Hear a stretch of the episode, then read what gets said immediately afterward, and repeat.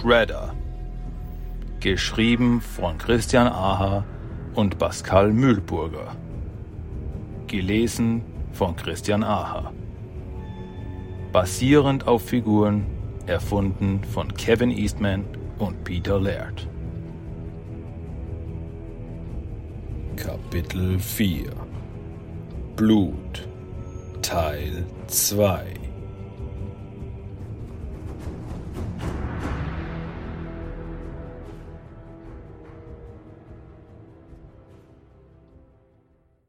Der Regen gießt in Strömen auf das Dach des kleinen Hauses, das sich circa zehn Kilometer vor dem Dorf Chihaya befindet.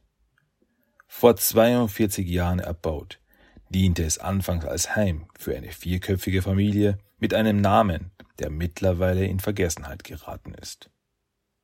Die Geschichte des grausamen Mordes an jeder Familie ist in dem mittlerweile zur zwielichtigen Spelunke heruntergekommenen Gebäude jedoch noch immer in aller Munde. Auch wenn es in Sachen historischer Genauigkeit durchaus Variationen gibt. So besteht die Familie mal aus einem Vater, einer Mutter und zwei Söhnen, mal aus einer Mutter mit zwei Töchtern und einem Sohn. Auch ist ein Hund ab und an Teil des Quartetts. Beim Täter sind sich jedoch alle einig. Ein Mann, zwischen einem Meter achtzig und zwei Meter groß, gekleidet in einem langen Mantel und mit bandagiertem Gesicht. Genau wie der Kerl, der gerade das fragwürdige Lokal, das einst ein Vater, eine Mutter und zwei Söhne ihr Heim nannten, betritt. Den Gästen, deren trunkene Mienen sich nur langsam erheben, bleibt das Gesicht des Fremden jedoch unter einer weiten Kapuze verborgen. Der große Kerl begibt sich, ohne auf seine Umgebung zu reagieren, direkt zur Theke. Die anderen Besucher sind schlau genug, ihn nicht dabei zu unterbrechen, und wenden sich wieder den klaren Flüssigkeiten in ihren Trinkgefäßen zu. Der Wirt der Bar blickt die Gestalt vor sich fragend an. Was das sein? fragt er mit kratziger, desinteressierter Stimme. Der Mann scheint die Frage nicht gehört zu haben, denn er bleibt dem Wirt eine Antwort schuldig. Dessen Blick wird sichtlich ärgerlich. Hörst du schlecht, Mister? Der Kopf des Fremden hebt sich, und was auch immer der Besitzer des Lokals unter der dunklen Kapuze sehen mag, es genügt, um sämtliches Blut aus seinen Wangen schwinden zu lassen. Mit ängstlichen Augen dreht er sich um und beginnt langsam die Flaschen in seinem Vorrat zu zählen. Du hättest dir was bestellen sollen. Der Sake hier ist zwar furchtbar, doch dafür wärmt er hervorragend.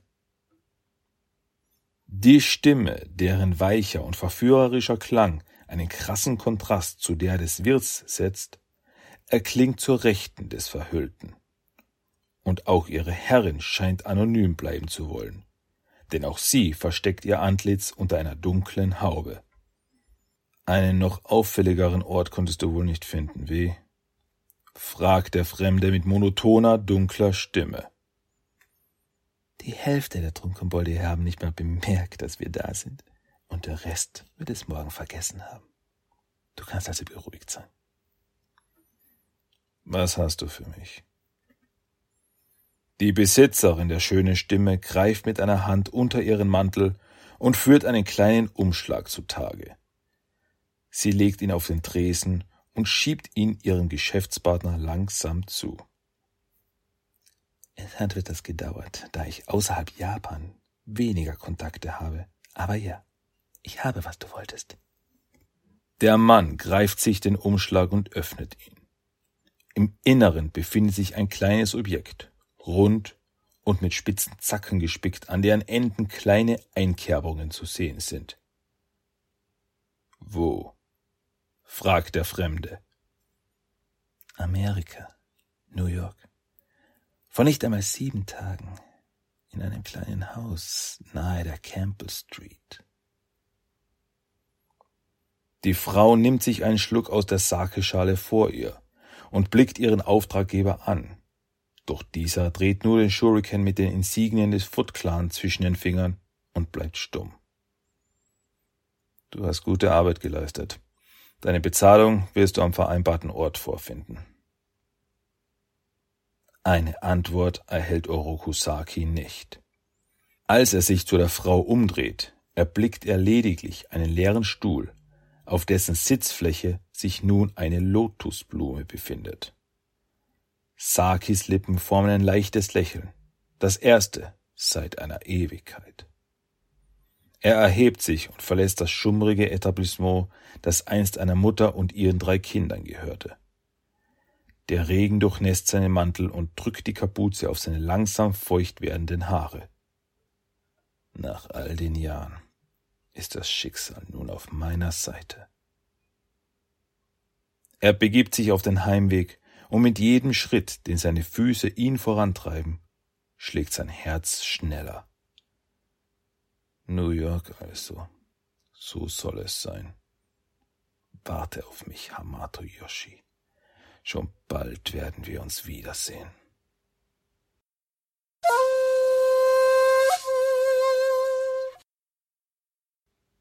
Langsam und knarzend öffnen sich die Türen der großen Halle, und das eigentlich leise Geräusch klingt heute in den Ohren von Meister Masato wie grollender Donner. Als Saki durch die Tür auf ihn zuschreitet, fühlt er tonnenschweres Blei in seinen Beinen und er muss sich auf seinen Gehstock stützen. Wie war das Gespräch, Saki? Masato erhält keine Antwort. Stattdessen läuft Saki stumm an ihm vorbei. Ich verstehe deine Wut, mein Junge. Doch es grenzt an ein Wunder, dass sie dir überhaupt eine Audienz gewährt haben. Einem Chonin ist es normalerweise untersagt, die Weißen um eine. Ich konnte sie überzeugen. In zwei Tagen reise ich ab. Der alte Meister blickt seinen Schüler fassungslos an. Das ist wahrlich in zwei Tagen schon? Saki bleibt nicht stehen, während er Masato antwortet. Es scheint, als seien die Weißen ebenfalls nicht daran interessiert, dass ich hier weiter meine Zeit vergeude. Sie meinten, für meine Abreise wäre alles vorbereitet. Und Sie sind mit deiner Idee, einen neuen Standort in Amerika zu errichten, auch einverstanden? Ich kann mir nur schwer vorstellen, dass Sie dir diese große Verantwortung ganz alleine überlassen wollen. Masato hört den Klang seiner Worte, als er sie ausspricht, und bereut sie noch im selben Moment. Doch er wird sie nicht zurücknehmen, denn er weiß, dass Saki definitiv eigene Pläne in Amerika verfolgen will. Pläne, deren Ausgang er sich nicht vorstellen möchte. Ein Trupp unserer besten Ninja wird mir unterstellt sein. Seid unbesorgt, Meister. Ich werde das Ansehen des Clans nicht beschmutzen. Sakis Tonfall lässt keine weiteren Einwände zu. Das weiß ich, mein Junge. Es scheint, als seien die Götter auf deiner Seite. Die Götter schulden mir weit mehr als einen kleinen Gefallen. Und glaub mir, ich werde mir alles nehmen, was mir zusteht. Masato antwortet nicht. Er blickt Saki nur noch mit traurigem Blick hinterher, als dieser ihn alleine in der spärlich beleuchteten Vorhalle stehen lässt. Dann richten sich die getrübten Augen hinauf zu den schwarzen Bannern des Foot Clans.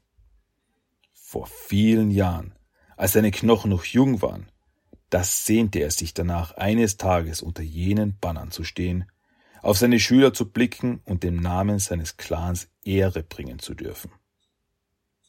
Doch scheint es, dass dieser Traum immer weiter in einem Meer aus vergossenen Tränen und Blut verschwimmt. Der alte Meister begibt sich auf den Heimweg. Er passiert die kleinen Gärten, in denen sich damals wie heute Kinder tollen, sehr zum Leidwesen ihres Besitzers. Er spaziert an der kleinen Dorfschenke vorbei, in der schon so viele Schalen Sake geleert und ebenso viele Freundschaften geschlossen wurden. Und dann erreicht er das Dojo, in dem er selbst so viele Jahre gelehrt hat. Er bleibt stehen und späht hinein. Unter den ganzen neuen Schülern fällt ihm ein kleines Mädchen besonders auf. Ihre Haare sind tiefschwarz und ihr Blick fokussiert. Die Kleine kann nicht älter als zehn Jahre alt sein, und doch sind ihre Schläge und Tritte so gezielt und perfekt wie die eines vollständig ausgebildeten Ninja. Vor einigen Jahren wäre Masato nur vor Stolz förmlich geplatzt. Doch heute erfüllt ihn dieser Anblick nur noch mit Trauer und Scham. Denn dieses junge Mädchen wird nie ein Kind sein dürfen. Sie ist schon jetzt eine Soldatin. Der Alte setzt seinen Weg fort. Mit jedem Schritt wird sein Rücken krummer, seine Beine schwerer und seine Müdigkeit größer. Und um ihn herum geht das Leben in Chihaya weiter wie bisher.